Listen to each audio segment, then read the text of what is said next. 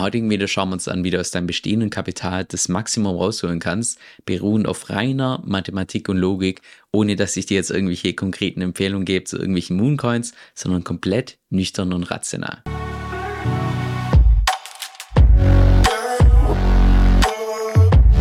Lasst uns an der Stelle mal ganz vorne starten.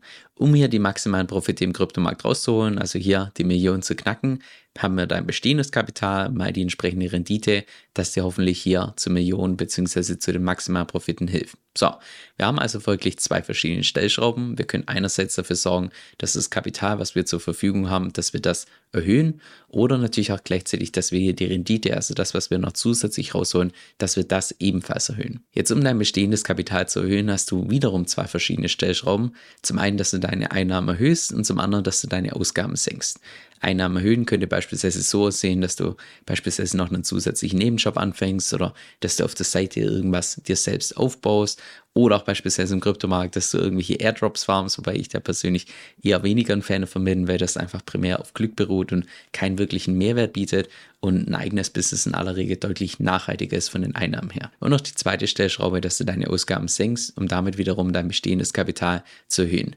Und auch gerade was die Ausgaben angeht, würde ich persönlich sagen, dass aktuell die Phase ist, wo du jede Ausgabe doppelt und dreifach hinterfragen solltest, weil sind wir mal ehrlich, sofern sich die historischen Zyklen in Krypto wiederholen, kannst du wahrscheinlich in den nächsten zwei bis drei Jahren dein Kapital, was du jetzt hast, ver x-fachen. Sagen wir mal einen Faktor 10, dann würde das bedeuten, in dem Moment, wo du Stand heute beispielsweise bei Starbucks einen Kaffee kaufst für 5 Euro, kostet der nicht 5 Euro, sondern eigentlich 50 Euro, weil das die Summe wäre, die du in etwa zwei bis drei Jahren theoretisch in Krypto erwirtschaften könntest. Jetzt zum zweiten Punkt, wie du deine Rendite erhöhen kannst. Und auch da gibt es wiederum zwei verschiedene Stellschrauben. Zum einen, dass du die richtigen Coins auswählst und zum anderen, dass du die richtige Strategie fährst.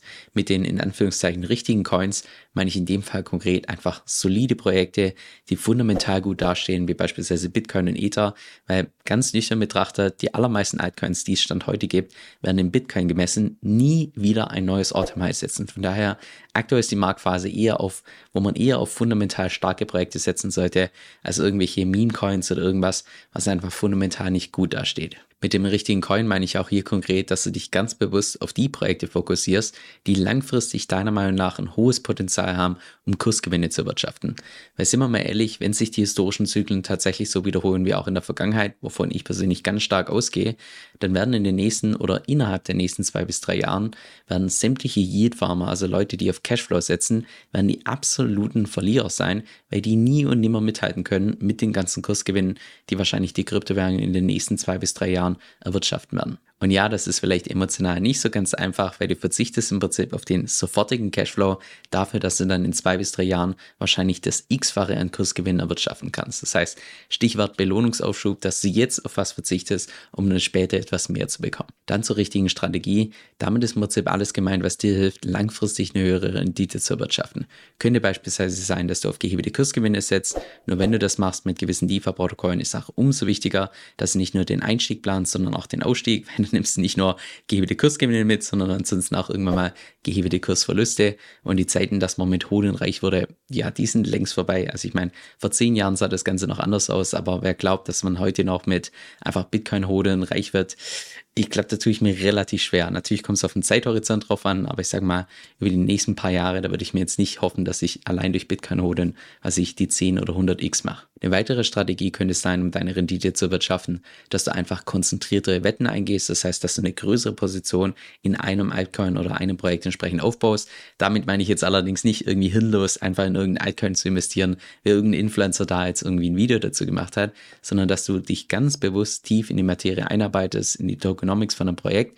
Und wenn du dann tatsächlich davon überzeugt bist, dass du dann ganz bewusst einfach ein größeres Risiko in Kauf nimmst, in dieses Projekt investierst, aber immer noch so viel, dass ein Totalverlust zwar wehtut, allerdings immer noch verschmerzbar wäre. Eine weitere Strategie könnte auch sein, und die habe ich gerade schon angesprochen, dass du beispielsweise ganz bewusst ein größeres Risiko eingehst. Jetzt an der Stelle sei gesagt, dass nur weil du ein größeres Risiko eingehst, heißt es nicht automatisch, dass du auch eine höhere Rendite erwirtschaftest, weil Einfach statistisch gesehen, die allermeisten Altcoins haben bei weitem größeres Risiko als Bitcoin und werden im nächsten Run Bitcoin underperformen. Das heißt, bei den allermeisten Altcoins steht das Chancen-Risiko-Verhältnis gegen dich im Vergleich zu Bitcoin. Was ich also in dem konkreten Fall meine, wenn ich sage, ein größeres Risiko eingehen, beispielsweise, dass du zwar deine Position hebelst, allerdings nicht konservativ, sondern ich sag mal nicht riskant oder nicht aggressiv, aber ich sag mal eher moderat unterwegs bist, was natürlich auch gleichzeitig bedeutet, dass du diese Position deutlich mehr managen musst oder beispielsweise, dass du auch ganz bewusst einfach eine größere Position in einem gewissen Altcoin entsprechend aufbaust. Also sowas, wo potenziell dann das Chancen-Risiko-Verhältnis für dich persönlich besser stehen kann als bei Bitcoin. Wir haben also zusammengefasst vier verschiedene Stellschrauben, an denen du arbeiten kannst, um das Maximum im Kryptomarkt rauszuholen.